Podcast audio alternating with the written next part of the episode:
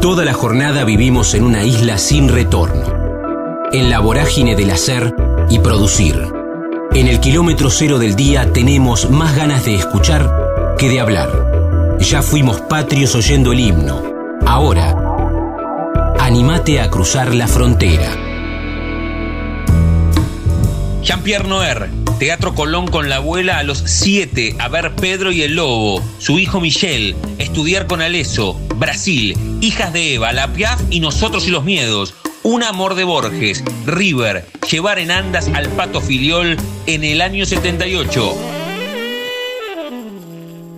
Estamos en la frontera, aquí en el aire de Radio Universidad, en AM 1390, hacia buena parte de la provincia de Buenos Aires. También estamos hacia todo el mundo a través de la web en el www.radiouniversidad.unlp.edu.ar, porque sentimos la radio. Qué placer saludarlo a Jean-Pierre Noer para, para ver cómo, bueno, viene llevando a todos, le hacemos la misma pregunta, ¿no? En, en, este tiempo, pero también saber en qué anda, cómo fue este 2020, qué planifica para el 2021. Jean-Pierre, ¿cómo va? Damián en Radio Universidad, un gusto.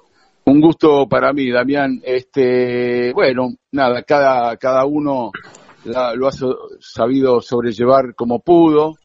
Este, a mí me, yo estaba trabajando en Brasil, justo había terminado una serie eh, de O Globo, Hijas de Eva, y, y, me fui unos días a Uruguay con mi mujer y cuando en principio de marzo se veía, yo empecé a leer algo, cuestiones que el 10 de marzo yo me encanuté y me lo tomé en serio porque, bueno, por edad y que yo soy este, población de riesgo, me lo tomé muy en serio y me guardé y salí muy poco por situaciones puntuales y, y este médicas, pero contadas con los dedos de una mano.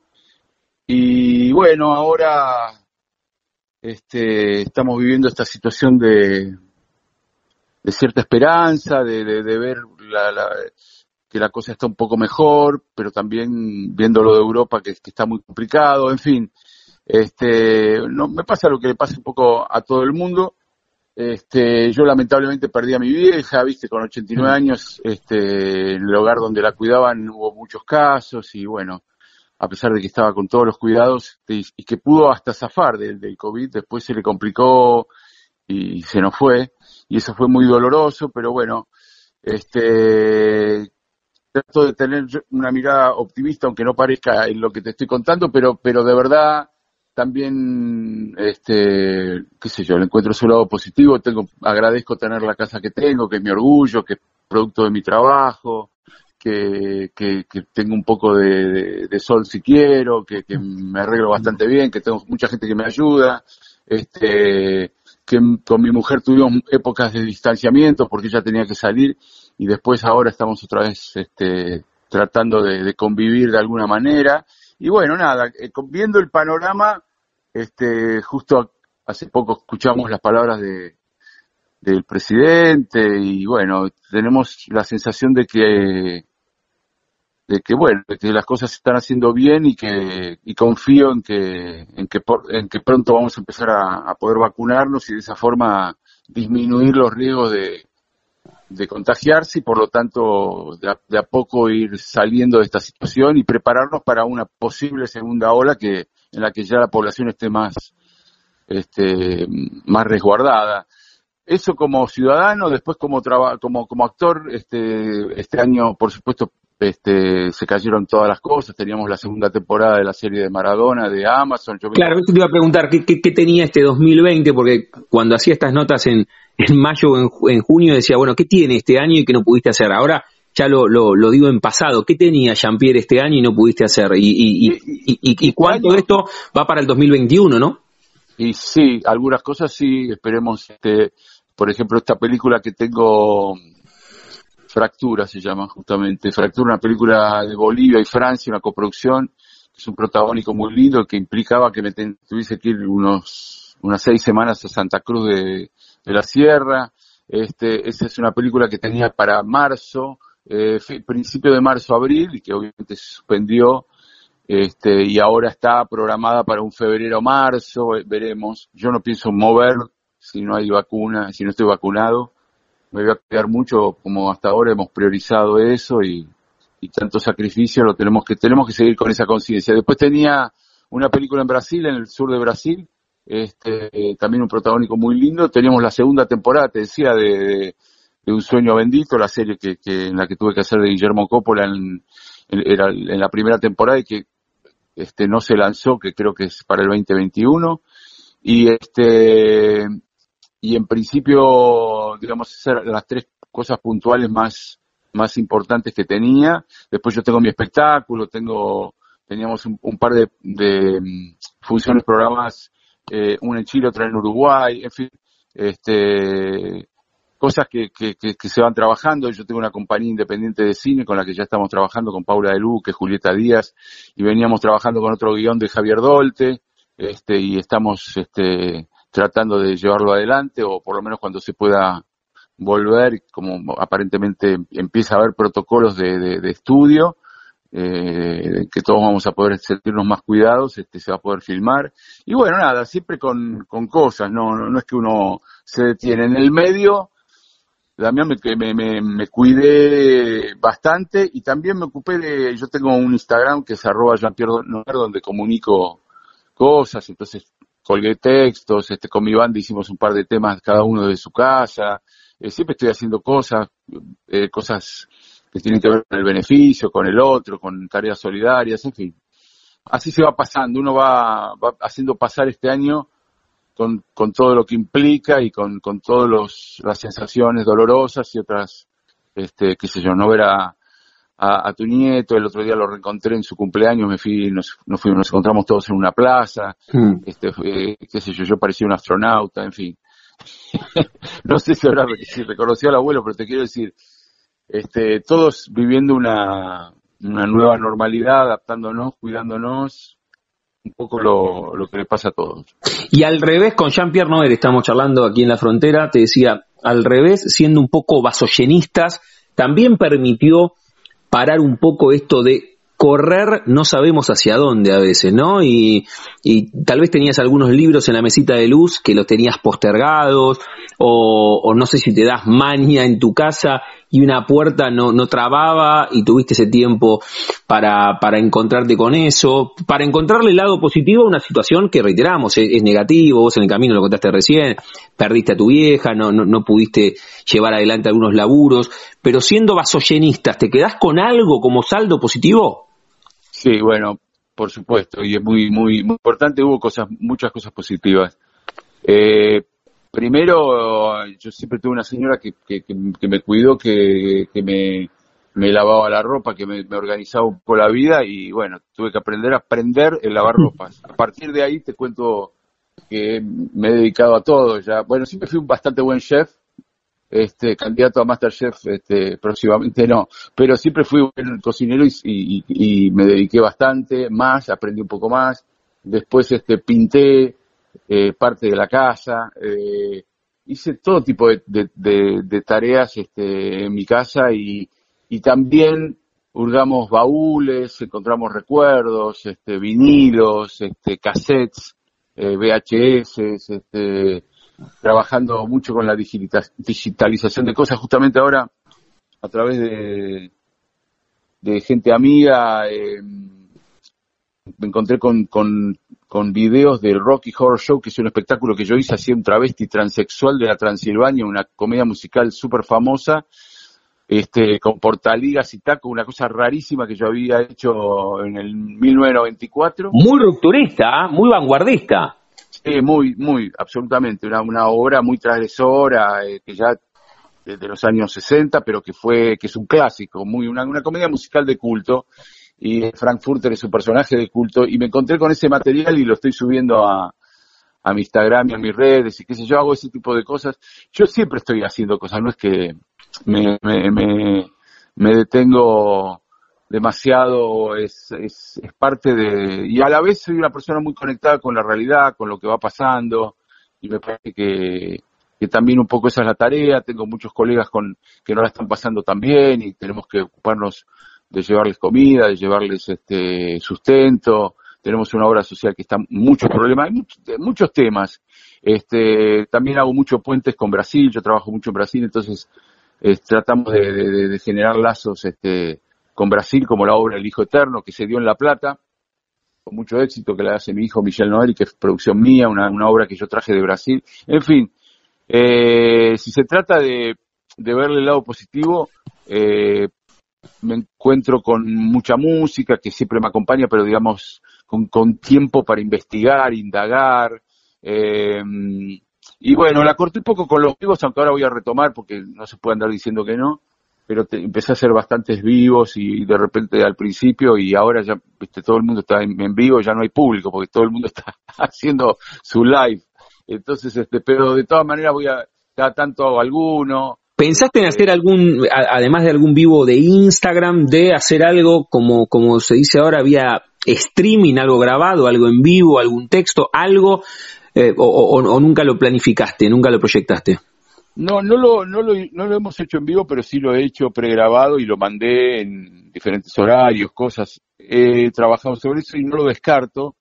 Este, hay algunas, algunas, algunas ideas por ahí, pero tengo la la sensación de que de, después de tantos meses, ¿no? Hay como una saturación. Sí, Estamos sí, muy, saturados de pantalla, de Mm. cosas, de pantalla, de pantalla. Estamos muy, los ojos ya no dan, ¿entendés? Hay algo que no, ya no, y no solo los ojos, sino que lo- la- la- el, el chip este, del cerebro, la, la cosa empieza como a deletear y es demasiada información, muchas cosas, bla, bla, bla. y entonces me, me da la sensación a veces de que todo se pierde un poco, ¿sabes? Este, mm, eh, qué sé yo, es este, es particular. Me parece también que nosotros los actores en gran medida podemos a veces saturar si no nos damos cuenta de, ir dosificando las cosas. Este, mm, no sé, yo, yo lo voy, lo voy echando, me voy divirtiendo. Tengo una novela en este momento en Brasil que es un súper éxito porque la, la están, este, re- ¿cómo se llama? ¿Cómo se dice? Con, la repiten por primera vez, una novela que tuvo mucho éxito en el, no- en el 2013, eh, Flor del Caribe, y la están repitiendo en la Globo, eso es muy bueno para uno también, este, y, y, y con un personaje muy lindo y muy marcante, entonces también, este, eso implica cierto trabajo con, de promoción y de prensa y de qué sé yo, y bueno, y así uno va pasando el año, ¿no? Que es lo que Mm. estábamos hablando. Estamos disfrutando la charla con Jean-Pierre Noer aquí en, la frontera. Te propongo salir de este momento. Siempre me gusta indagar en este, en este ciclo y tengo dos o tres preguntas que hago siempre, más allá de no tener una guía preestablecida, sino que tiene la pretensión de ser una charla más que eh, una entrevista. Si tenés, Jean-Pierre, la, la primera fotografía mental, ya que hablaste de los baúles, de los recuerdos, de los vinilos, de los VHS, la primera fotografía mental que te linkea y que te asocia al arte. Fue a los tres, a los cuatro delante de un espejo, fue en el colegio cuando la maestra dice hay que actuar en el acto. Eh, ¿Cómo fue? La primera foto, bien, bien de chiquito, ¿la tenés marcada que te diste cuenta en el momento o haciendo la retrospectiva? No, no, fue, fue, fue en el momento. Fue mi, mi abuela me llevó al Teatro Colón. Yo tenía siete años. Fuimos a ver Pedro y el Lobo. Es una, una maravillosa este, ópera para niños de Pocoquier con este que y era es, extraordinaria. Hasta el día de hoy es, su música y sus personajes este Pedro y el Lobo. Y a partir de ahí algo algo pasó. Creo que esa fue la primera vez. Después vino el, el- el- en el coliseo me acuerdo pues yo iba al colegio francés y entregaban los diplomas de honor en el coliseo. Alquilaban el teatro coliseo y yo me veo vestido de gauchito con una empanada de papel haciendo un arriba del escenario del coliseo haciendo el acto para el colegio pero en un super teatro y y bueno, y nada, y a partir de ahí creo que picó un bichito que, que, que fue dando vueltas un tiempo hasta que un día me presenté a, para entrar a estudiar con Agustín Aleso y bueno, ya picó el bichito para Mm. siempre. Qué bueno, qué bueno.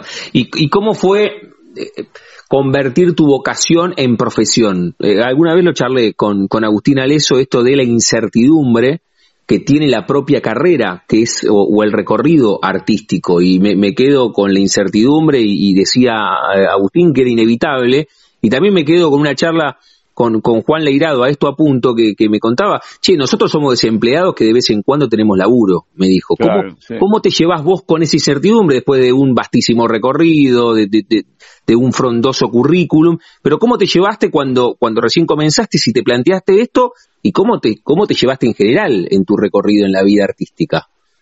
Mira, este, hasta los treinta y pico, yo siempre tuve que hacer otra cosa. Vivía de otra cosa, ¿no? tuve negocios, importé en la época que se podía importar este, medias pingüin, me acuerdo, hacía cosas, hacía negocios, ¿viste? Siempre fui medio hábil este, para, para, para rebuscármelas, este, y, y después de, después en mil, en, en, en, cuando nació Michelle, me acuerdo en el 83, firmé mi primer contrato de teatro para la, calle Corrientes para hacer la Piaf. Había dado una, un casting, una prueba, se decía en esa época. Firmé mi primer contrato, después eh, empecé a hacer mucha novela, empezaron los contratos qué sé yo, y ya, ya no hice otra cosa que actuar y me dediqué a eso.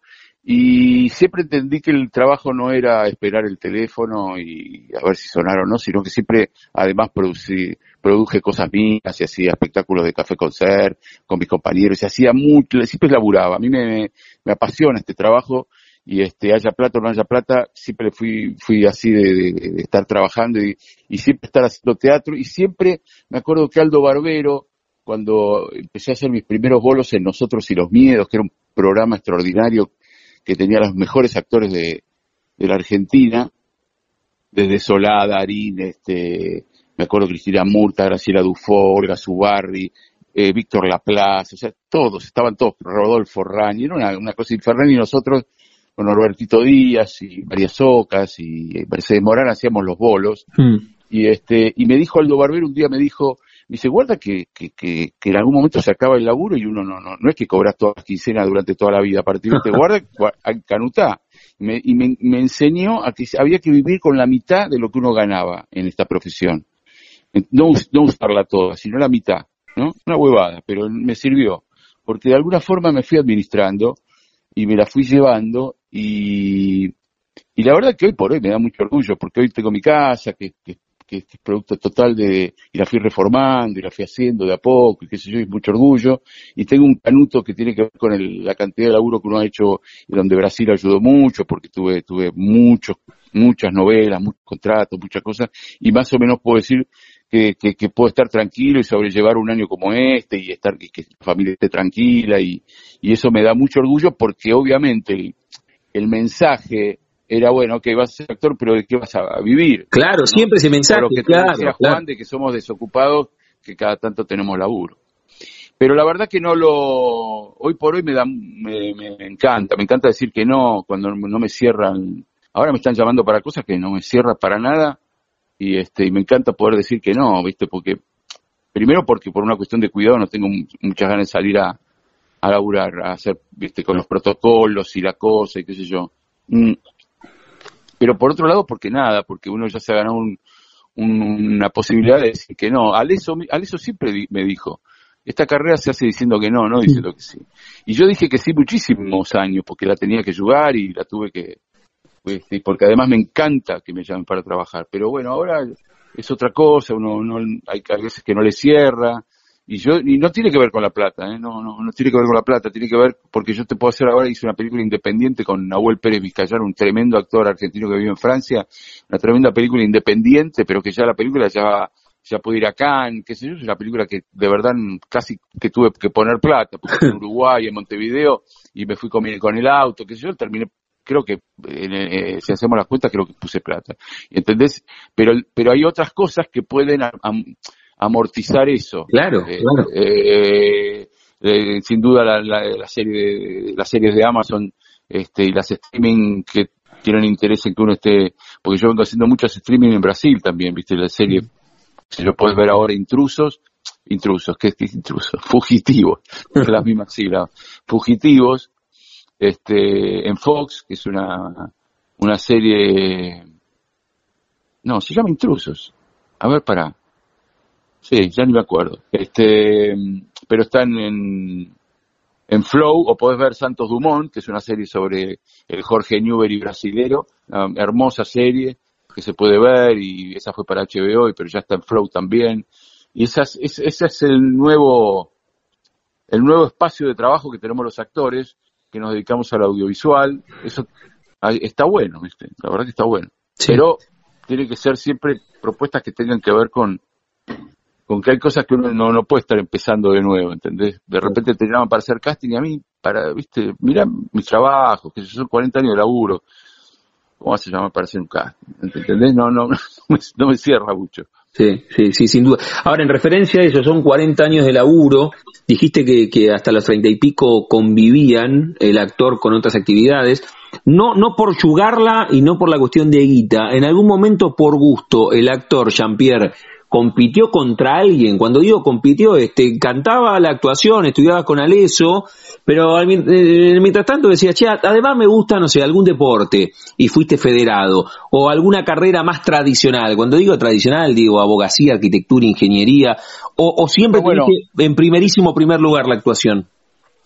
No, no, yo estudié económicas en la U hasta cuarto año. Ah, bien. Este, y me, me, me, me, iba convirtiendo en contador público con Atallé este, un poco cumpliendo mandatos familiares y me iba de la facultad en Córdoba y Junín, este, sacándome la corbata, el saco, que yo trabajaba en Modart, de cadete o de asiento, qué sé yo, notas de débito y de crédito, y archivándolas, y este, y me metía el saco adentro de la taller, la taller lo guardaba en el bar de abajo que los mozos me lo, me lo tenían, y me convertía en una, un, en Córdoba y Jean Lloré, eh, a 7, 8 cuadras, a estudiar en el estudio de Aleso y me convertí en un estudiante de teatro y todo eso, eso convivió un tiempo hasta que empecé a dar libres, hasta que un día dejé la facultad.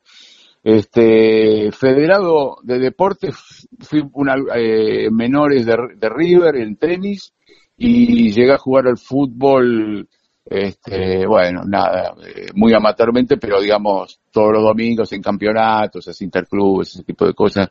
Este, y qué más?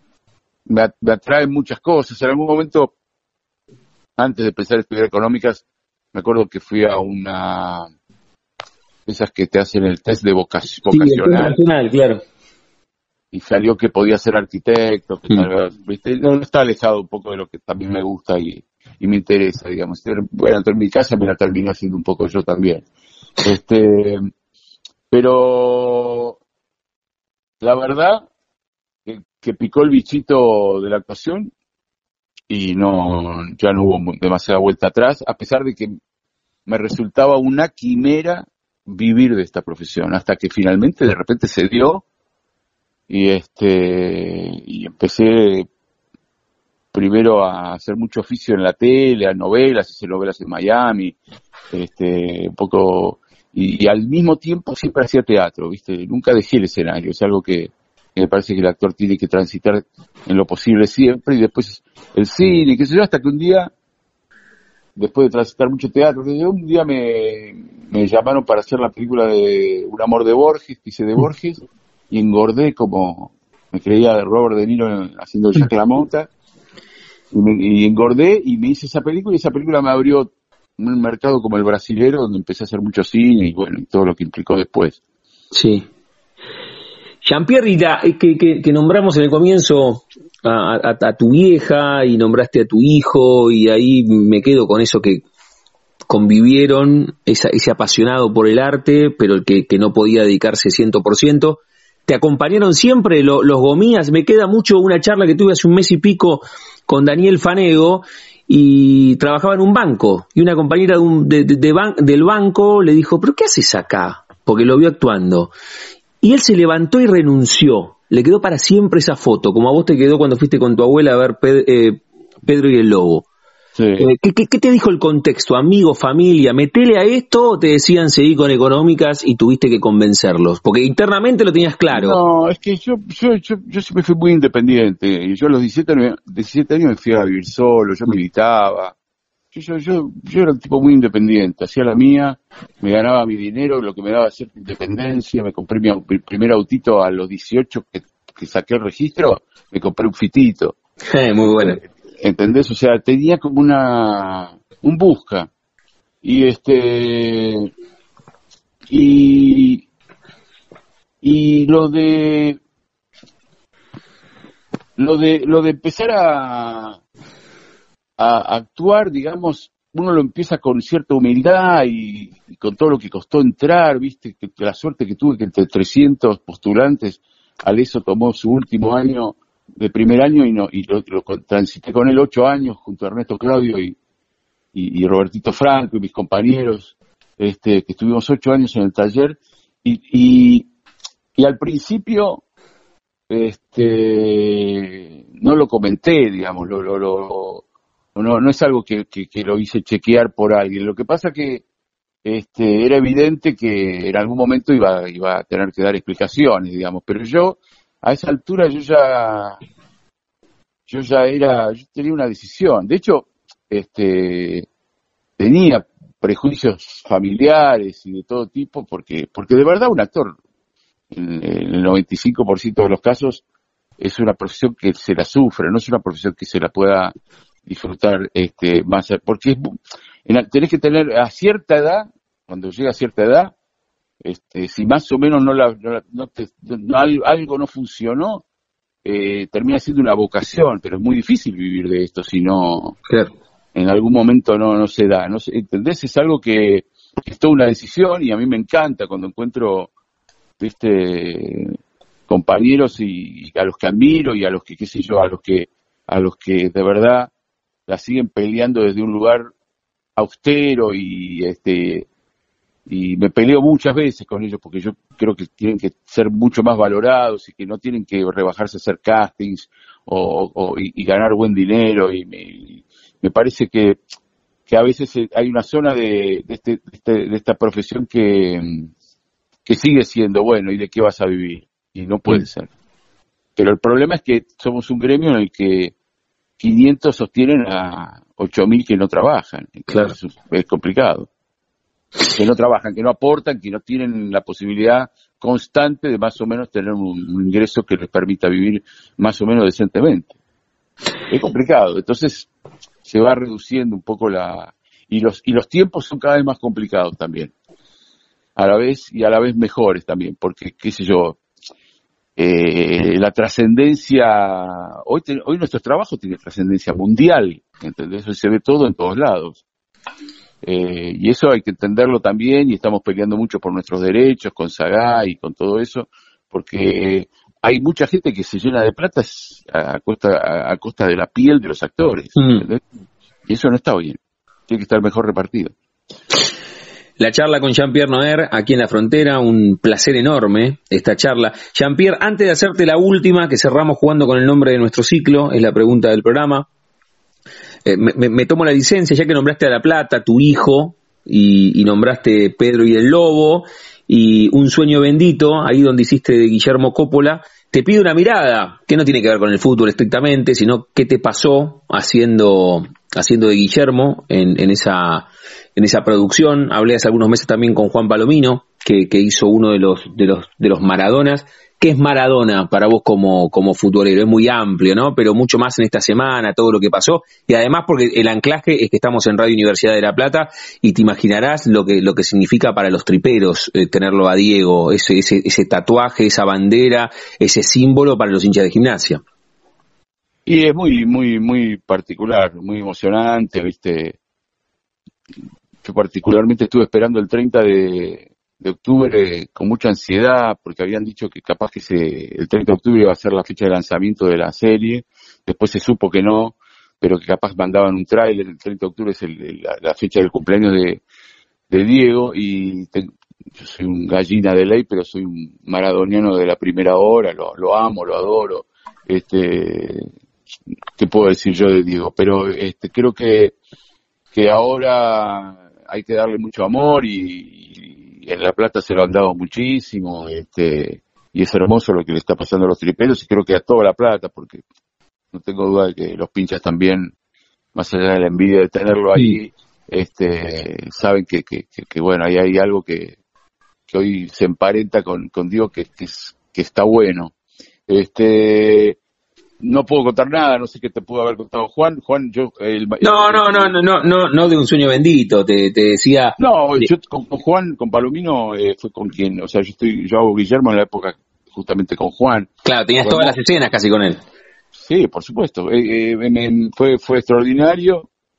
Este, fue, fue, fue algo hermoso trabajar con Juan y las caracterizaciones creo que son increíbles. Creo que, creo que va a ser muy muy, muy importante esa serie, pero más allá de, de eso, este, mucho más no, no se puede ahondar. Guillermo, además, viste, yo comparto el personaje con Leo Baraglia y tuve la suerte de que Coppola nos invitara a almorzar y estuvimos con él y, estamos en contacto y, y fue todo, todo a favor, todo lo que me dio la serie, estar en la serie Un sueño bendito, lo esperamos con muchas ansias, yo por supuesto, y, y va, a haber que esperar. Así que bueno, eh, ojalá que, se dé pronto y, y ojalá que, que Diego esté bien, viste, y, y, lo pueda disfrutar también, ¿no? Sin duda, sin duda. Eso, eso me parece que está genial porque además de ser una ficción, todo lo que se hace para Diego es homenaje, como cada estadio que visitó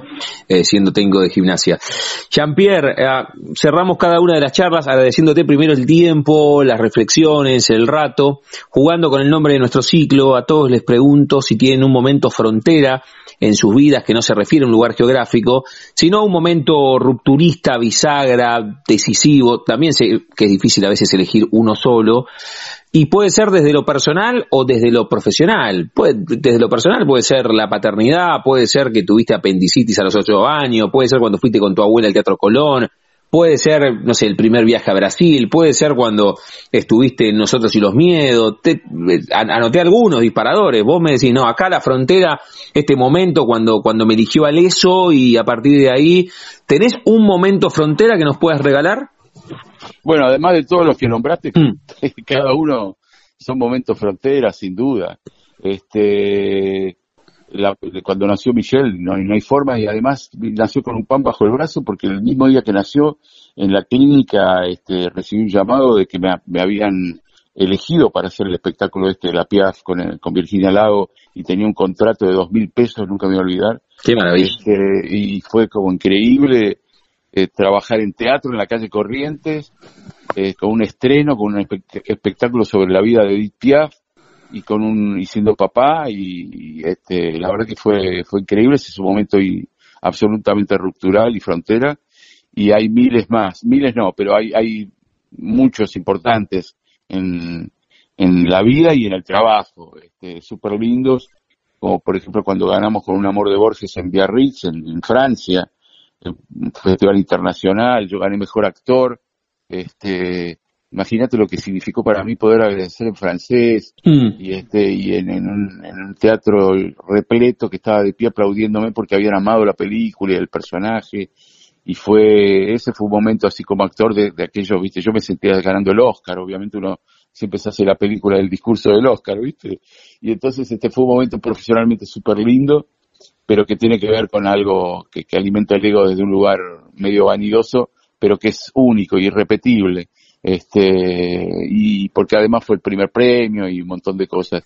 La vez que Aleso me llamó para trabajar en, en Boca Cerrada, después de haber estudiado durante seis años y de ver todos sus espectáculos, que me llamara para trabajar con Julio Chávez en un espectáculo hermoso, llamó en Boca Cerrada, que me llamara para trabajar y que me dirigiera, y el estreno, que vino Darín y Susana Jiménez en Mar del Plata, que después ganamos el Estrella de Mar y todo el Superdomo cantaba Maestro Corazón. Hmm. Así fue. Te quiero decir, viví, por suerte, momentos súper lindos, este, ni, hablar del 75 cuando River salió campeón, hmm. momento bizarro, inolvidable, dando la vuelta olímpica a la cancha de Vélez, este, llevándome pastito, cuando le llevé andas al Pato Fidel en el Mundial del 78, este, habíamos sido campeones del mundo, y cuando volvió la democracia y apoyé al Alfonsín y este y, tantos y tantos momentos en los que uno siente que, que eh, todo eso dejó una enseñanza, dejó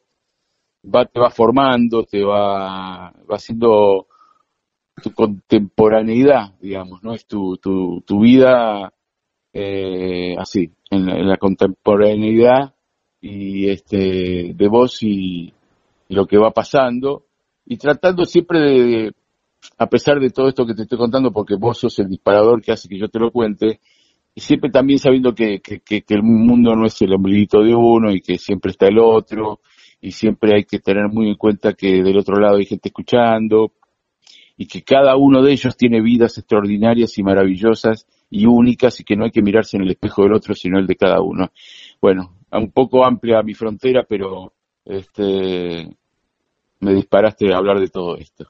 Es la idea, es la idea. Gracias a vos por, por compartir muchísimas de esas fotos de tu álbum personal en esta charla aquí en Radio Universidad. Jean-Pierre, fue un, un, placer enorme ¿eh? charlar un rato con vos. Siempre uno de los eslogans que tenemos en el programa es, che, la charla no pasa de moda. Un, rato de, de, charla y hacer la retrospectiva y sin, sin una lista de preguntas preestablecidas. Una, una charla escuchando lo que dice el otro. Así que muchísimas gracias por, por este rato.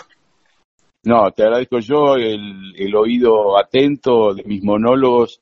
A veces este, esas charlas tienen que ver con eso, con, con escucharse un poco y, y yo te agradezco que me hayas dado este, este espacio. Un abrazo fraterno a toda La Plata y ojalá nos veamos, nos veamos pronto. ¿Dónde te encontramos en el cotidiano? Que, que, lo dijiste en un par de oportunidades. En el Instagram que le das bastante, bastante bola. ¿Cómo te encontramos ahí?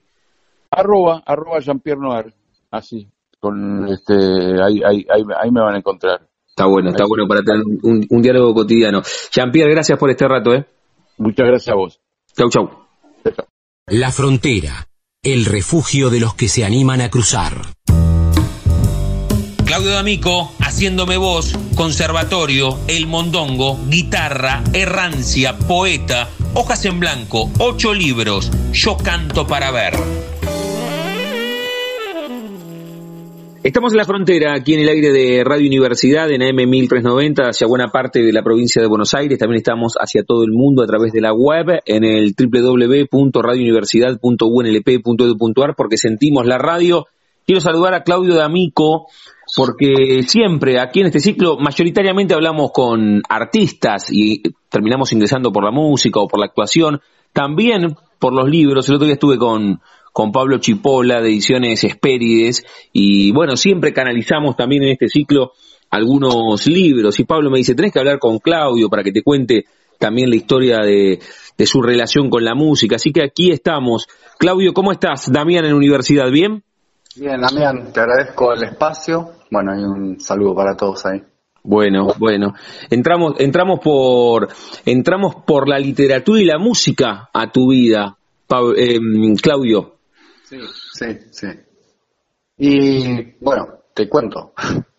Dale, sí, sí, sí, sí, para, no, pero para, para, para comenzar la charla y, sí, sí, contanos, dale. Eh, bueno, cuando era chico, lo de la música me lo ofrecieron, no fue una elección.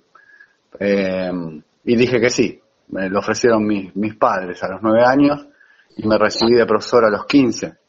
Y después este, me perfeccioné dos años en música clásica después de recibirme y cinco años en música popular con Néstor Gómez.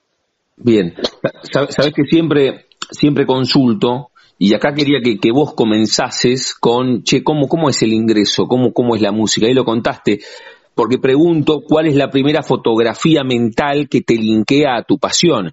Y vos lo pusiste en una línea de tiempo y dijiste a los nueve, porque te lo ofrecieron tus viejos, ¿es el primer recuerdo vívido que tenés o para atrás, tal vez más chiquito, tenés algún otro, con un tamborcito a los dos, a los tres en el jardín? No, no, no, no, realmente no, ni se me había ocurrido. Supongo que la clase media solía ofrecer ir a inglés y a, y a, o algún instrumento como podría ser la guitarra o el piano. Este, a mí me lo ofrecieron y quise probar y, parece que funcionó. Si mm. bien era muy vago, digo, me gustaba estar en la calle todo el día, pero eh, no sé, hay algo que, resultó porque yo iba tres veces por semana al conservatorio y eso duró seis años. Sí, no, no, no sé si alguna vez lo hablaste con tus viejos porque te podrían haber mandado a fútbol en vez de a música, tal vez.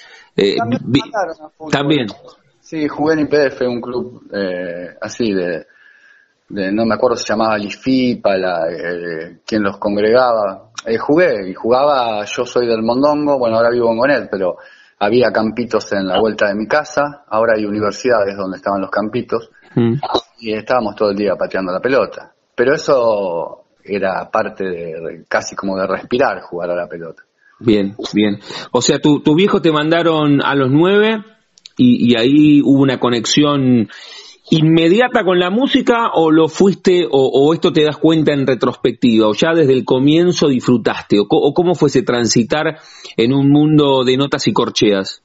Y a mí me, me causó emoción las primeras veces que, qué sé yo, que un profesor me decía, mira, yo te voy a dar esta pieza y que suena así, y la tocaba el tipo.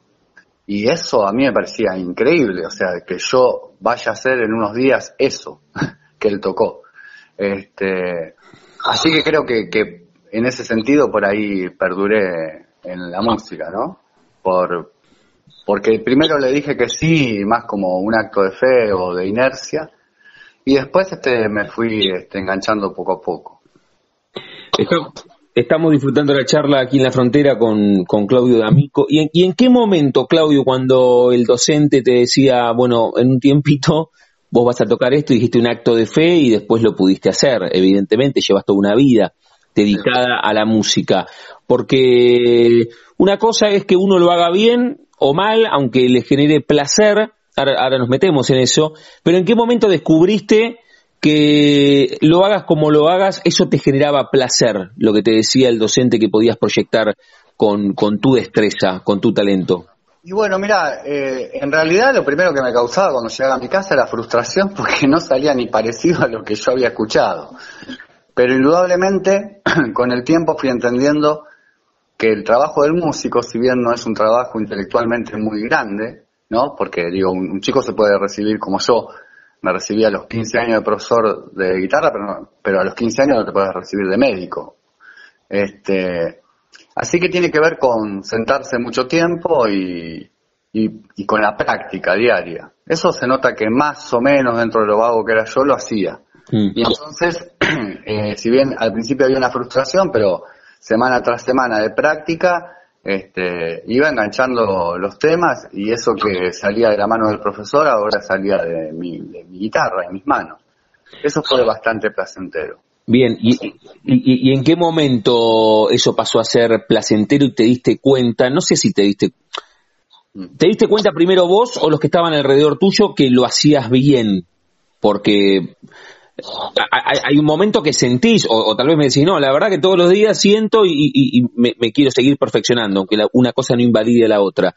¿En qué momento dijiste, che, a, a, además de a los 15 me recibo, el conservatorio, la cuestión intelectual que marcabas recién, lo hago bien y estoy contento con lo que hago, más allá de aquella primera frustración porque volvías y no te salía como el docente te lo marcaba? Sí, en realidad eh, te voy a decir algo desde la sinceridad, no desde la falsa humildad. Yo no me siento músico, eh, sin embargo, lo que sé de música eh, ahora, por los perfeccionamientos que hice y todo el recorrido, es mucho. O sea, yo le doy clase también a profesores, eh, pero no soy un buen músico. O sea, si lo llevamos esta metáfora al fútbol, qué sé yo, Bilardo era un muy buen técnico, pero eh, no se sabe que haya sido un gran jugador. Entonces yo creo que soy bueno transmitiendo eso, pero eh, nunca desbordé. Ah, me, me, gustó la, me gustó la metáfora futbolera, claro, porque Bilardo como técnico se superó como futbolista. ¿Vos entendés que como docente sos mejor que músico? Como docente eh, soy muy buen docente y como músico eh, tengo, le hago honor a, mi nombre, porque mi, mi, nombre quiere decir rengo, ¿viste? Es, no, no es una buena etimología, pero bueno. Este, y tengo pata, patas eh, rengas como músico. Este, y aparte no es lo, lo que quise ser. Bueno, ¿para eh, qué? ¿Para qué ahora? ¿Para qué? Ahí nos metemos. Ahí nos metemos con Claudio D'Amico. Estamos charlando aquí en la frontera, en el aire de, de Radio Universidad. Y cuando vas a los hoteles y viajas, viste que te hacen poner ocupación en los aviones, ¿qué pones? Sí, no viajo mucho, pero si, si a mí me, me, ten, me tuvieran que hacer eh, llenar una planilla, sí. eh, yo pondría docente o pondría poeta. Ah, ah, bien, bien, bien. Ahí abrimos, ahí abrimos eh, una puerta. Y, y, y, poeta, entonces, ¿desde cuándo te ves esa primera foto? ¿Antes de los nueve, cuando te mandaron a música o después? No, a los nueve. Fue eh, en la misma época. Porque mi papá era gráfico y traía muchas hojas en blanco que le regalaban en el trabajo. Así que simbólicamente yo te podría decir que mi papá me dio el lugar de la inscripción. O sea, me dio un papel en blanco. Que parece nada, pero si también lo llevamos metafóricamente a, a otras situaciones de la vida, yo te podría decir, lo que está pasando ahora entre nosotros, vos me estás dando un lugar en blanco, ¿no? Me estás ofreciendo un lugar en la radio para que yo hable. Eso no es nada. O sea, porque me das un lugar para que yo pueda ser yo. Y mi papá, sin querer, traía esas hojas y traía hojas grandes y talonarios. Al, principio yo escribía en los talonarios, o sea, pequeños versos. Y como había infinidad de hojas en blanco, este, yo las llenaba con poemas. Y mi mamá cumplió la otra función que cumplen las madres, que es decirle al nene que está todo bien. Y parece que yo me lo creí, pero bueno, después me topé con la vida, ¿no? Y me tuve que perfeccionar en poesía, pero este, la idea es que eso no me lo ofreció nadie. Y, y ahí siento que es una vocación. Porque vocación la gente confunde y cree que es lo que uno elige. Pero el vocablo quiere decir, eh, viene de boxis, llamado. Este, o sea, es algo a lo que yo me sentí llamado. No, no, no lo tuve que ni elegir, ni, mucho menos que me lo hayan ofrecido. Y, y esa con Claudio D'Amico estamos hablando aquí en la frontera, en el área de universidad, abrió, abrió como varios caminos, voy anotando para no perderme con, con esto de la hoja en blanco, pero esto de la vocación me encanta. Eh, y, y, y, pudiste convertir, por lo menos en parte, esa vocación en profesión con el tema de la poesía, ¿o no? Pero eso te podría decir que en los últimos 10 años. Bien. Porque yo cuando hacía poesía, cuando era un niño, supongo que jugaba. No tengo el recuerdo totalmente claro, pero era más lúdico. Después empecé a escribir para no caerme del mundo. Y después entendí que no estaría mal, aparte de que yo tenía buena intuición para escribir o buenos sentimientos y no, tenía vergüenza para hacerlo ni trabas, eh, que tenía que estudiar. Así que empecé la carrera de letras, hice la mitad porque no estaba muy dirigida a la poesía. Y después me seguí formando leyendo poetas o leyendo teoría literaria y sobre todo escribiendo mucho. Con Claudio D'Amico, reitero, estamos charlando aquí en la frontera, en el aire de universidad. Qué, qué buen ejemplo también el que dabas, Claudio, con esto de la hoja en blanco, porque si bien vos decís que te sentís más poeta o docente que músico, y, y, en este rato que llevamos ya hiciste la aclaración, para los músicos la hoja en blanco o hasta los, para los propios escritores, creo que hasta se llama así, es el, el, síndrome ¿no? de la hoja en blanco, esta sensación de, che, vendrá la próxima canción o vendrá la próxima poesía. Y vos todo lo contrario, esa hoja en blanco era un universo por abrirse, ¿no? Mirá vos cómo, cómo la misma situación a vos te abre un universo y para otros artistas, desde la, desde la poesía o desde la música, se, se les achica el universo. Sí, tal vez porque yo no divorcio ese hacer de la vida. Entonces, yo no me salgo de la vida para ir a hacer poesía. Hago poesía porque la vida me, me rebasa, ¿viste? Entonces, este, no se me produce, por ejemplo, por lo que decías vos, un abismo, que tener una hoja en blanco. Para mí es como que alguien me ofrezca una mano, una salida para, para poder hablar sobre el dolor o sobre el deseo o sobre el amor, o, bueno, las cosas que más o menos a uno le, pueden surgir desde la necesidad. Ya que, ya que dijiste lo del fútbol, Barrio El Mondongo, diste el ejemplo eh, de Bilardo, siempre me gusta consultar. Lo encasillo de esta manera, eh, eh, es muy amplio, Claudio, pero vos estás en el mundo artístico, sea desde la arista que quieras, sea desde la música o sea desde la poesía. Ese artista que, que, que vos sos, ¿le, ¿le ganó a alguien en algún momento? Porque contaste lo del fútbol, pero más o menos. Eh, cuando digo le ganó a alguien me refiero a que también te apasionaba algo cuando tenías, me, quedo con esto porque marcaste mucho lo de los nueve años, nueve años música, nueve años la poesía. Cuando tenías 12, 13, a los 15 te recibiste de docente de guitarra, pero, pero el artista le ganó a alguien, ¿te hubiese gustado seguir con el fútbol, estudiar una carrera, entre comillas, más tradicional, como abogacía, arquitectura, ingeniería, o, o siempre bien en este mundo artístico? No, a mí me hubiera gustado en un momento ser jugador de fútbol, pero una vez me fui a probar, quedé en la prueba y fui a una segunda prueba y cuando te tuve que ir a buscar el resultado, eh, había estado todo el partido pensando en el arte. ¿Cuántos años tenías ahí?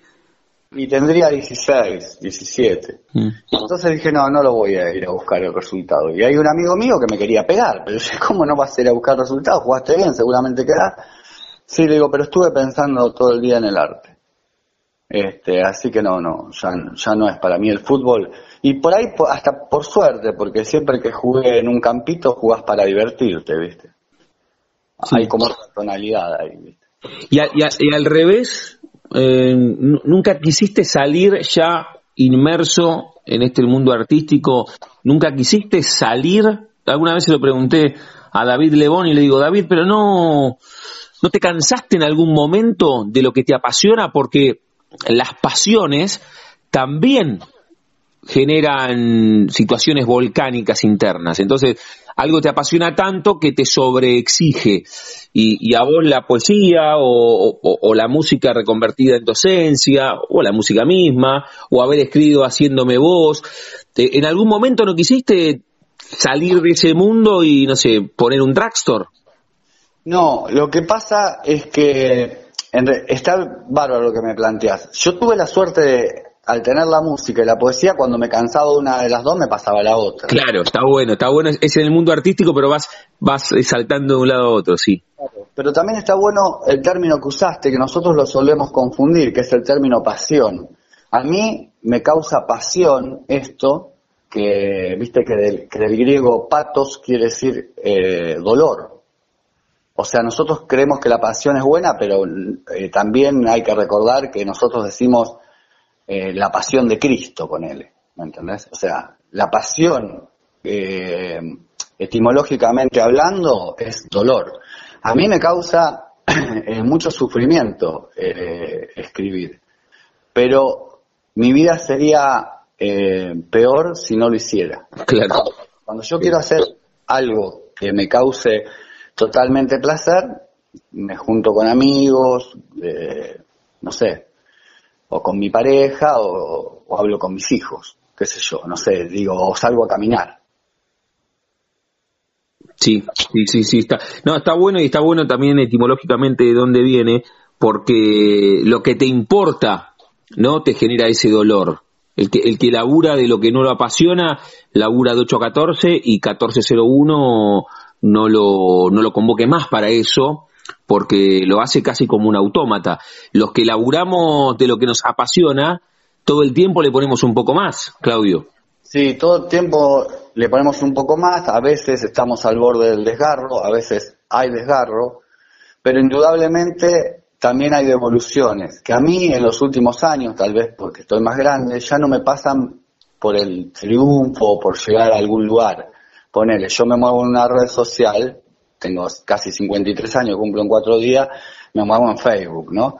Y entonces antes por ahí uno se interesaba por la acogida del poema y ahora a mí me interesa que me digan, che, mira, te agradezco porque no, me, no podía decir esto y lo dijiste por mí. Entonces, yo pienso, por un lado, si supieras cuánto me dolió decir esto, mm. pero bueno, si da ese fruto, eh, entonces esta pasión que a mí eh, me hace vivir y a la vez me hace morir, eh, por ahí le puede arrojar luz a alguien y eh, entonces eso está bien. Por ahí puede ser pretencioso, pero lo digo, lo digo de corazón, ¿viste? O sea, la voz del poeta, muchas veces, o sea, cuando estoy del otro lado del mostrador, cuando leo yo un poeta y, y puede arrancarme algo que yo no podía decir, ¿viste? Es algo que uno se siente agradecido.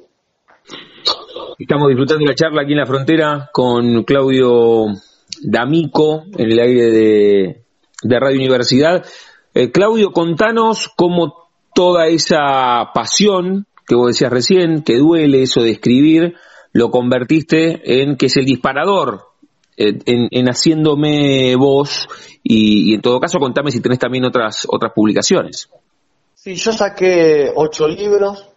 El primero tuve la suerte, dos de narrativa breve y seis de poesía. El primero tuve la suerte de que me lo prologó Hugo Mujica, que es un gran escritor de Argentina eh, y un gran pensador.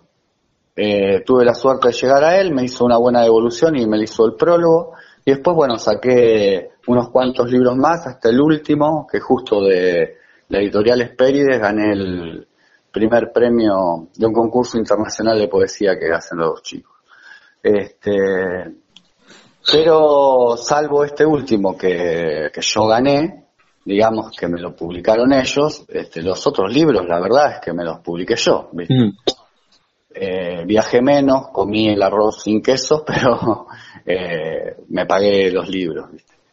Eh, así que sí, hice bastante. Hice esos ocho libros y también saqué un CD con canciones con letra y música mía. Ah, está bueno, está bueno eso entonces, porque aunque hablaste más de la docencia y de la poesía, cuando hablamos con músicos, les damos la chance que cierren eligiendo una canción de, ellos. Entonces contigo vamos a hacer lo mismo, Claudio, que, que nos digas, che, cerremos, cerremos con esta canción.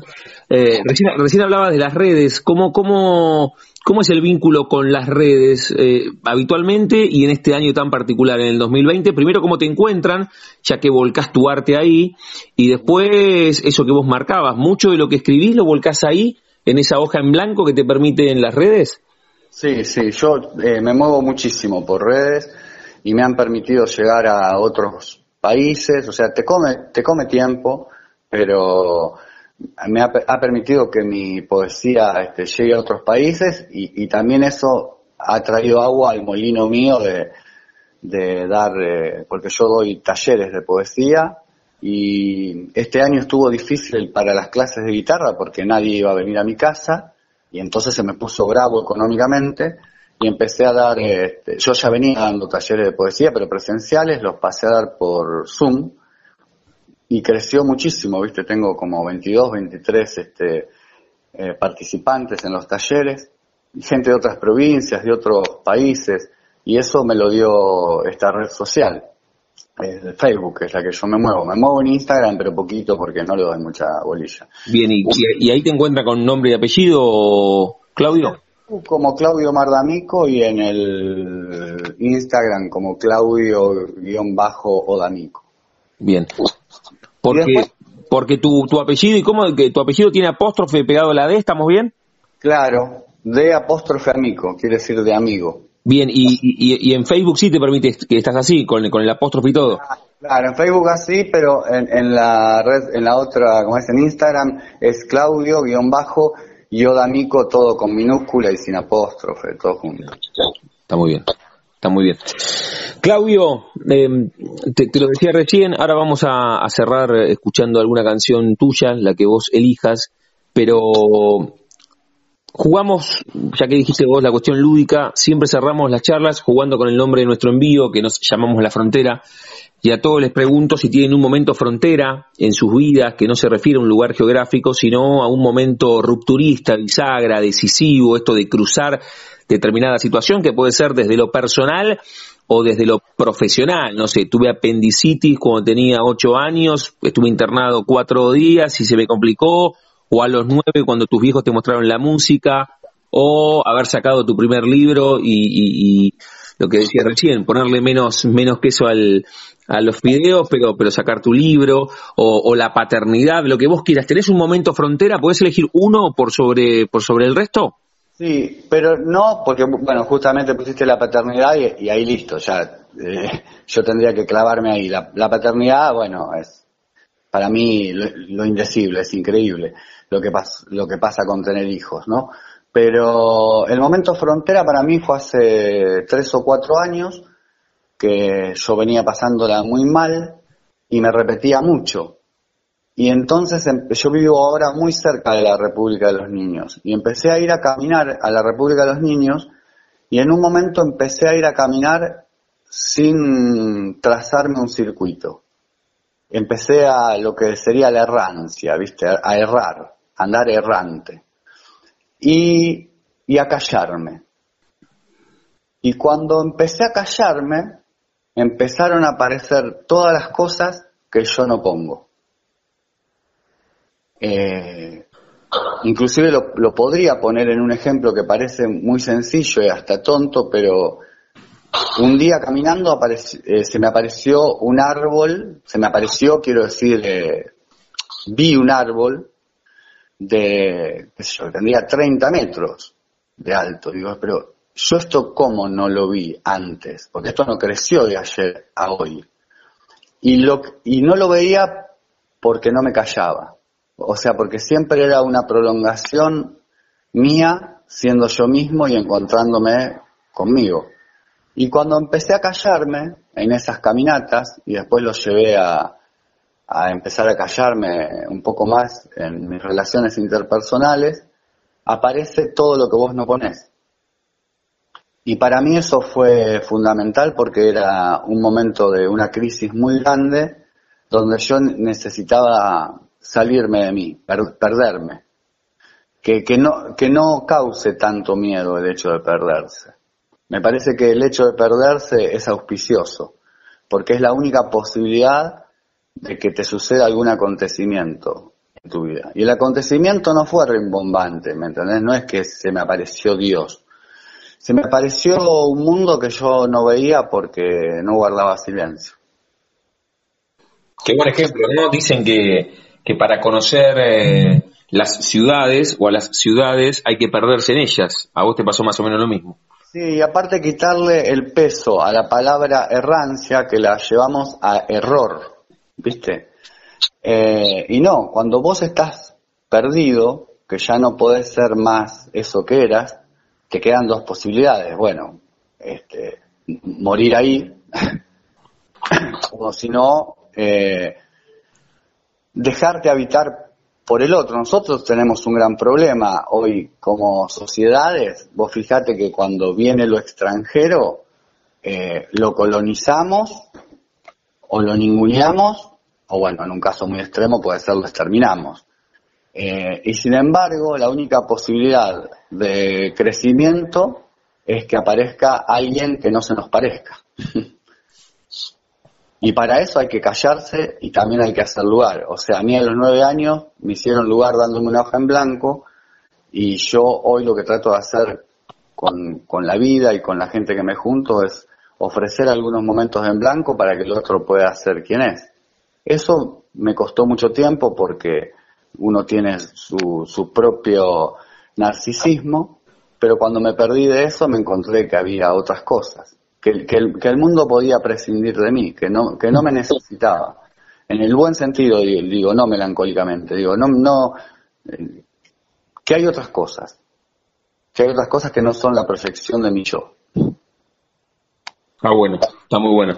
La charla con, con Claudio D'Amico. Claudio, antes que elijas eh, una canción, ¿cómo, ¿cómo te pueden pedir también tus libros? No sé si los ocho tenés, tenés para, para convidar y para que te los pidan y, y que la gente se encuentre con tu poesía, pero, pero ¿se, ¿se pueden adquirir tus libros en las librerías o directamente contigo?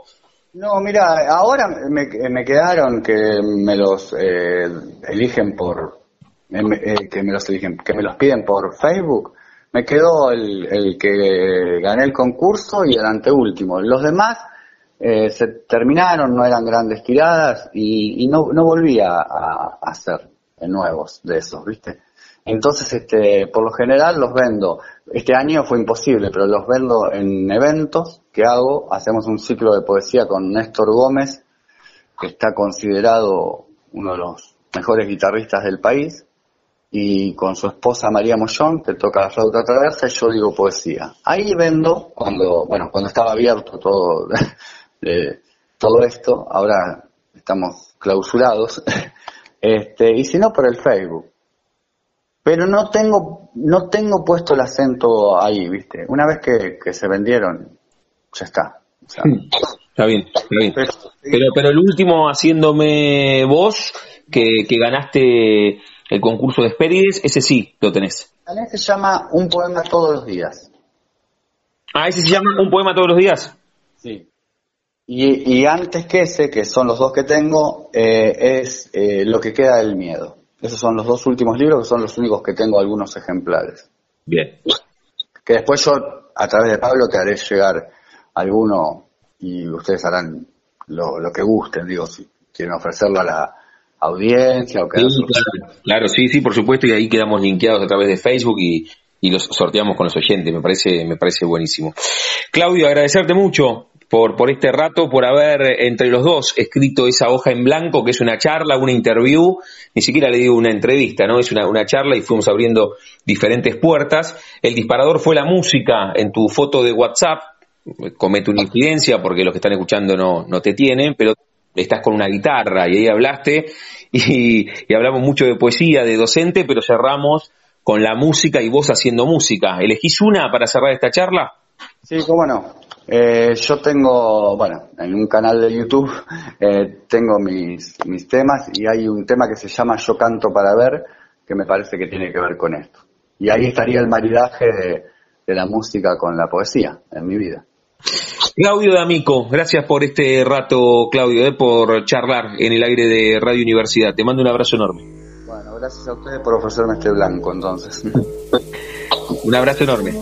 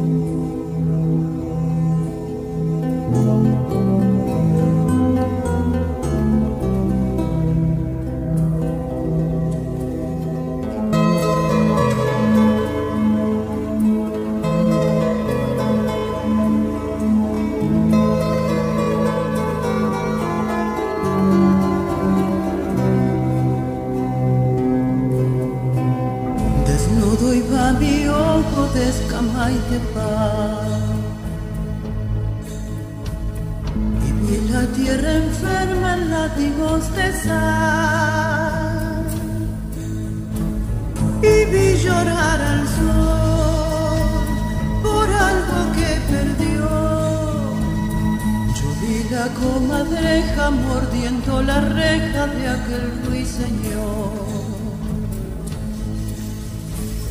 Vi saltar un ternero triunfante de horror, porque bebió la sangre de la que nació.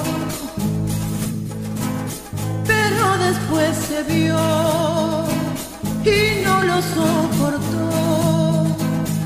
Ahora tiene miedo debajo del cielo que haya alguien igual y escucho tu pregunta sobre por qué cantar. Yo canto para ver y para perdurar, pero subleva el ojo con bellos hechizos todo lo que hay. Y yo canté por vos, pero te fuiste igual. Las voces se desangran porque nadie escucha, porque nadie hay.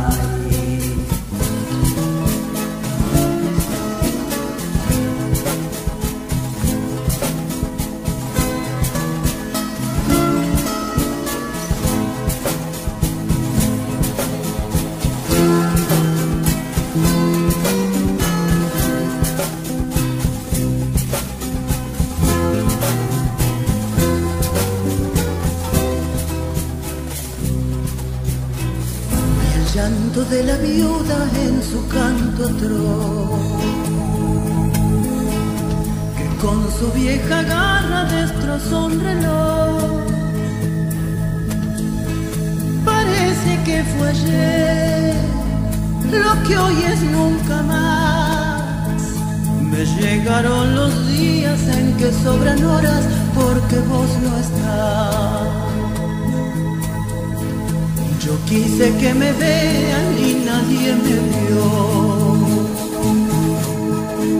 Y en medio de ese frío se me dio esta voz.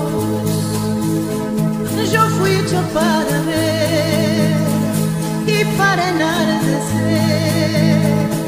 Ahora tengo miedo que entre tantos signos vaya a enloquecer. Y escucho tu pregunta sobre por qué cantar.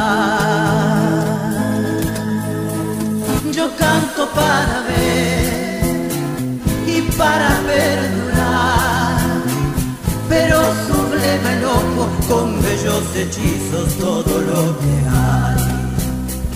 Y yo canté por vos, pero te fuiste igual.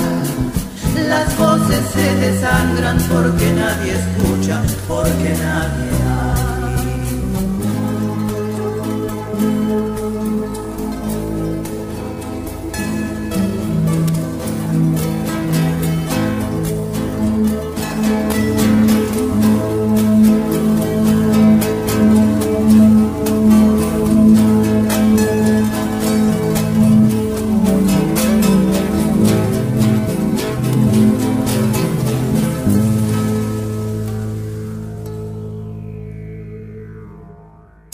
Pasaporte en mano. Noctámbulos con la radio abajo de la almohada. Equilibristas entre el ayer y la ilusión de mañana. Somos La Frontera. Idea y conducción, Damián Zárate. Idea y colaboraciones, Julián Álvarez. Producción de notas, Puma Gaspari. Edición y postproducción, Juan de Vega. Idea sonora, voz y edición, Diego Carrera. Voz artística, Pablo Dupuy.